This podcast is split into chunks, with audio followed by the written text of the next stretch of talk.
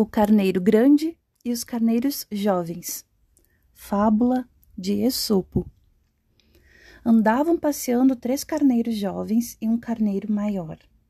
De repente, o mais velho saiu correndo em fuga.